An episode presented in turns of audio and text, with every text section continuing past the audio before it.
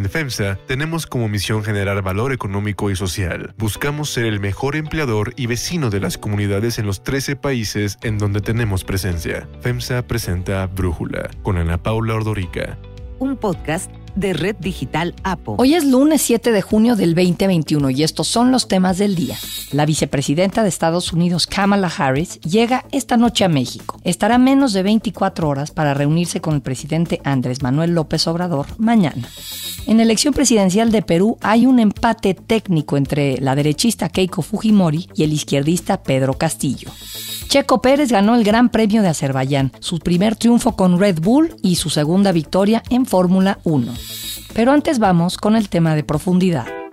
En las elecciones de ayer, los ciudadanos pusieron el ejemplo con una gran participación y la clase política destacó por declaraciones de triunfo anticipadas en todos los partidos. De acuerdo con el conteo rápido dado a conocer anoche por el presidente del INE, Morena no logra la mayoría simple en la Cámara de Diputados más que con la ayuda de sus aliados, los partidos del Trabajo y el Verde, que fue el gran ganador de la noche al ser el partido que crece más proporcionalmente en el legislativo. En cuanto a las estimaciones del Comité Técnico orientadas a determinar el número aproximado de diputaciones, los datos son los siguientes. Partido Acción Nacional entre 106 y 117 diputaciones. Partido Revolucionario Institucional entre 63 y 75 diputaciones. Partido de la Revolución Democrática entre 12 y 21 diputaciones. Movimiento Ciudadano entre 20 y 27 diputaciones. Morena entre 190 y 203 diputaciones. Morena, el PT y el Verde lograrían entre 265 y 292 curules en la Cámara de Diputados, muy lejos de los 334 legisladores necesarios para tener las dos terceras partes necesarias para realizar cambios a la Constitución. Mientras que para la alianza PRI, PAN y PRD se proyectan entre 181 y 213 curules. El líder nacional del PRI, Alejandro Moreno,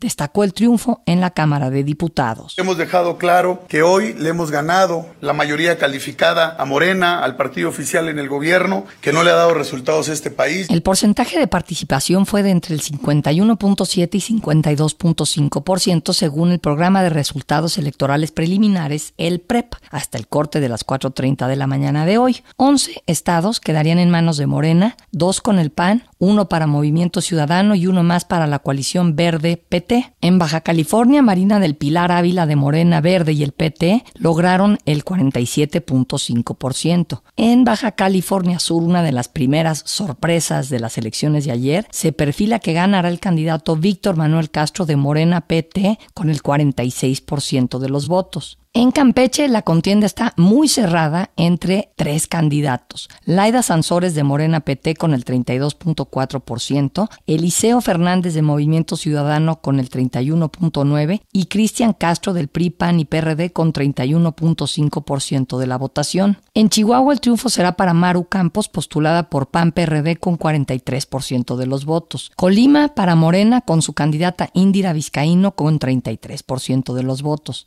Morena también lograría la gubernatura de Guerrero con su candidata Evelyn Salgado La Torita, a quien el PREP le da el 46% de la votación. En Michoacán la contienda está cerrada. Alfredo Ramírez Bedoya de Morena PT tiene 41% de los votos contra el 39% de Carlos Herrera, el candidato del PRD PAN y PRI. En Nayarit, el candidato de Morena PT Verde y Nueva Alianza aparece en primer lugar con 49% de la votación. En Nuevo León, el candidato de Movimiento Ciudadano Samuel García aparece en primer lugar con 36% de los votos, seguido de Adrián de la Garza por PRI-PAN-PRD con el 27%. Querétaro, que actualmente gobierna el PAN, se mantiene en ese partido. Mauricio Curi logra un 54% de la votación. Rubén Moya, candidato de Morena al gobierno de Sinaloa, está en primer lugar con 56%. Y en San Luis Potosí, el Partido Verde y PT tienen una ligera ventaja con su candidato José Ricardo El Pollo Gallardo, que tiene 36% de los votos, seguido de César Octavio Pedrosa de PRI-PAN-PRD con 34%. Con los datos del PREP hasta las 4.30 de la mañana, Sonora sería para Morena y su candidato Alfonso Durazo, con un 51% de la votación. Tlaxcala también para Morena con Lorena Cuellar, que logra 47% de los votos. Lo mismo que Zacatecas con David Monreal y el 48% de la votación.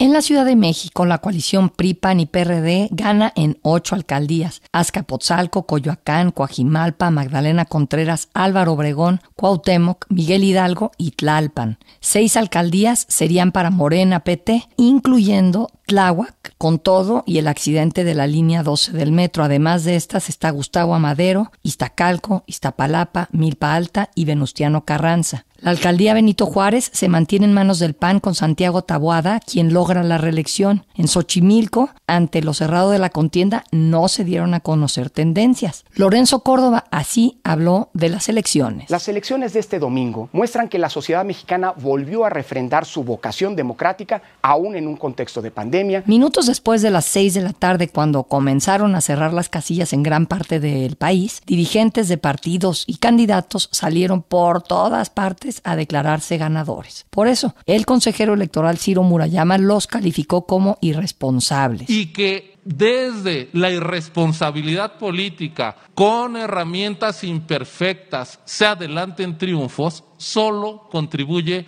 a la desazón y al enrarecimiento del clima. A las 8.48 de la noche, Mario Delgado, líder nacional de Morena, dijo que su partido tenía ventaja en 12 de los 15 estados. Ahí no contó a Nuevo León, ni Querétaro, ni San Luis Potosí. Además de que dijo que mantendrían la mayoría en la Cámara de Diputados. 12 de 15 gobernaturas reflejan el gran deseo de la gente de que la cuarta transformación siga avanzando en todo el territorio nacional. Además, la información que tenemos nos dice que el pueblo mantiene la mayoría en la Cámara de Diputados. El análisis. Para profundizar más en el tema, agradezco a Luis Rubio, analista político y presidente de México Evalúa, platicar con nosotros. Luis, ¿qué destacas de las elecciones de ayer? ¿Fue un buen resultado para el presidente, para Morena o un mejor resultado para la oposición? Bueno, yo creo que lo que vimos ayer fue exactamente una mezcla de las dos cosas y lo que demostró es que tenemos un país muy diverso donde creo que el presidente cometió un error estratégico muy importante al convertir esta elección en un referéndum porque el gran perdedor en términos numéricos es Morena, que pasa de 256 a un rango de 190 a 203 y los grandes ganadores son el verde y el pan en términos también numéricos. Pero lo que vimos es un país muy diverso donde tenemos gubernaturas que todavía están por definirse, muchas de ellas, donde varios partidos van a tener presencia, donde vamos a tener un país muy distinto en los próximos tres años y donde tuvimos una jornada ejemplar por el lado de los ciudadanos, que probaron que el sistema electoral es percibido como legítimo, es popular, va a ser muy difícil para el presidente seguir atacándolo y obliga al presidente a negociar si quiere avanzar. Creo que es un resultado muy positivo para el país en general. Ahora, ¿qué opinas justo de este crecimiento del Partido Verde, Luis? Es el partido que más crece en la Cámara de Diputados. ¿Por qué? ¿Y qué tan aliado fiel va a seguir siendo para Morena después de que Manuel Velasco dijo pues que se van a replantear la alianza? Bueno, ese es eh, el gran tema es tanto el verde como el PT para el partido de Morena, porque en este momento ellos van a vender caro su amor a quien se lo quiera comprar. Son los que tienen la posibilidad de darle una mayoría hasta en una de esas hasta constitucional al, bloque de la oposición si se mantiene como bloque. Es un partido que todos sabemos que de ecologista no tiene nada, pero es un partido que tiene un modelo de negocio porque eso es extraordinariamente bien pensado, exitoso, claro y muy delicado, muy peligroso yo creo, para el país porque finalmente lo que hace es restarle a la democracia mexicana al final del día. ¿Y qué ves en la Ciudad de México? El resultado de alguna manera avanzó muchísimo la oposición en un bastión que parecía muy firme para Morena, muy firme para el presidente López Obrador. Ese es otro, otro ángulo clave. Había el dicho hace algunos años que sacar en esa época decía, al, PRD del Distrito Federal iba a ser más difícil que sacar al PRI de los Pinos. Lo que vimos ayer fue una sociedad que no está dispuesta a tolerar los abusos y los excesos de un partido que, como le ha pasado a los otros, pues ya lleva demasiados años en el poder en la Ciudad de México y que lo está dispuesto a retarlo. Hay algunas alcaldías que todavía están por definirse, pero podrían numéricamente ser muy significativas. Es decir, Tláhuac sabemos por qué ocurrió. Es un tema que tiene menos que ver con la oposición que con el efecto del accidente del metro y el mal gobierno que eso refleja, pero están Talpan, está también Magdalena Contreras en la tablita y estamos viendo una ciudad también muy diversa y eso vuelvo, yo creo que lo que vimos ayer es que no es ya no es un país de un solo bloque, el sueño de recrear el viejo sistema periodista en la forma de Morena ya no es concebible. Esta elección desde luego que afirmó que Morena es el partido más grande, pero también afirmó que el país es un país plural con diferentes posiciones y no creo que vaya a dejar de serlo. El ejemplar presencia de la población en una elección intermedia quizá no tan grande como algunos pretendían, pero es, fue enorme para, desde una perspectiva de las intermedias que son siempre mucho más cercanas al 45, esta vez estamos más cerca del 52. Es una elección ejemplar en muchos sentidos. Y bueno, afortunadamente también pocos incidentes de violencia después de una campaña tan violenta, ¿no, Luis? Absolutamente. Esa es una parte que el país no ha resuelto. El tema de la violencia, el tema de la inseguridad está ahí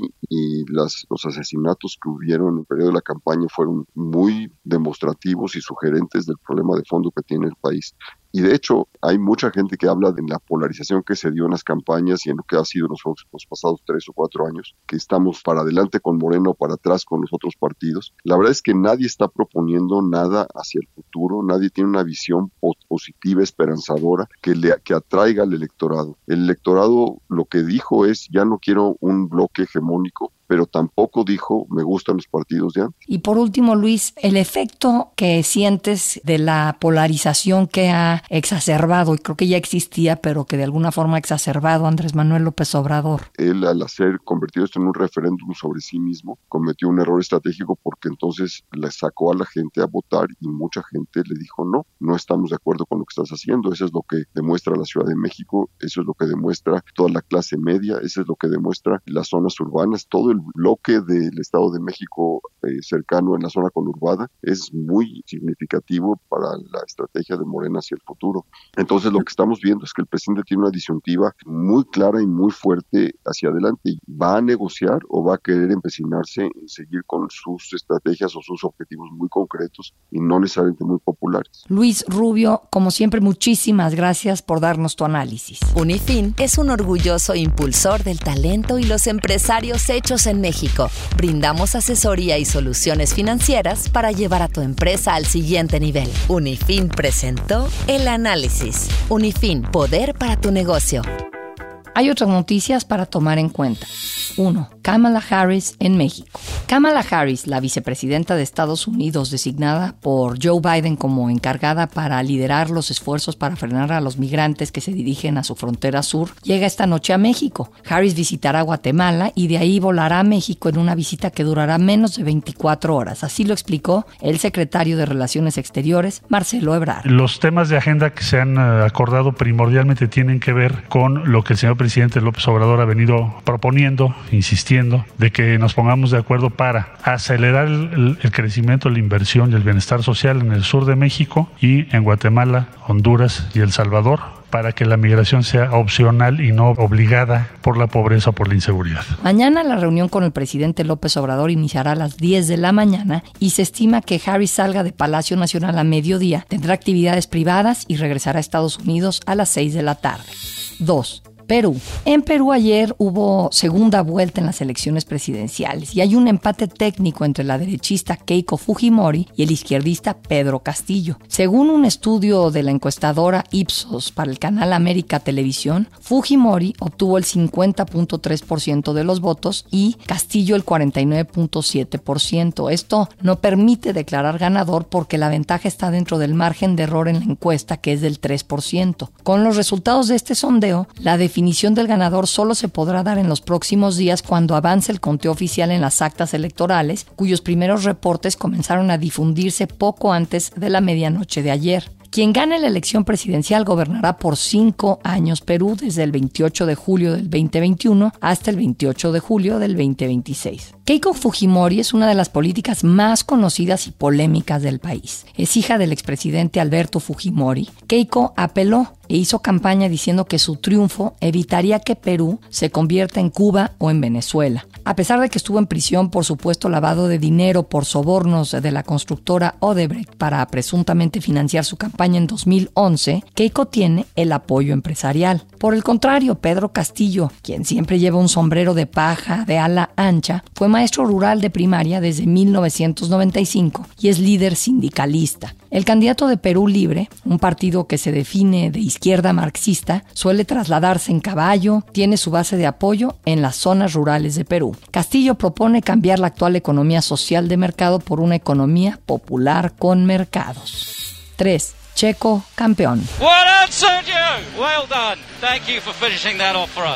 El piloto mexicano Sergio Checo Pérez ganó el Gran Premio de Azerbaiyán, la sexta carrera de la temporada 2021. Fue su primer triunfo con Red Bull y su segunda victoria en Fórmula 1. Thank you, Sergio. Tough day for the team to lose a 1-2, but you made up for it with a great drive today. Congratulations on your first win for us. Well done. El podio lo completaron el alemán Sebastián Vettel y el francés Pierre Gasly. Al comienzo de la carrera, Verstappen tenía cuatro puntos de ventaja sobre Hamilton y parecía que conseguiría la victoria número 13 de su carrera. Sin embargo, a cinco vueltas del final, Verstappen chocó contra el muro de concreto después de que reventó una llanta trasera y la carrera se detuvo por bandera roja. La competencia se reanudó y a pesar de que Hamilton atacó a Pérez, se siguió de frente y se salió de la pista. La victoria del mexicano movió el tablero del campeonato de la Fórmula 1, aunque dejó igual a los punteros. Checo pasó a tercer lugar con 69 puntos, mientras que Max Verstappen mantiene el liderato con 105 puntos, cuatro más que el siete veces campeón y representante de Mercedes, Lewis Hamilton. En Twitter, Checo Pérez escribió no podíamos dejar ir esta y dedicó el triunfo a todo México. Apenas terminó la carrera, Sebastián Vettel, el piloto alemán de Aston Martin, felicitó a Checo Pérez. Lo hizo en español y un poco confundido con las fechas. Felicidades o feliz Navidad o whatever you say to Checo. I'm happy for him.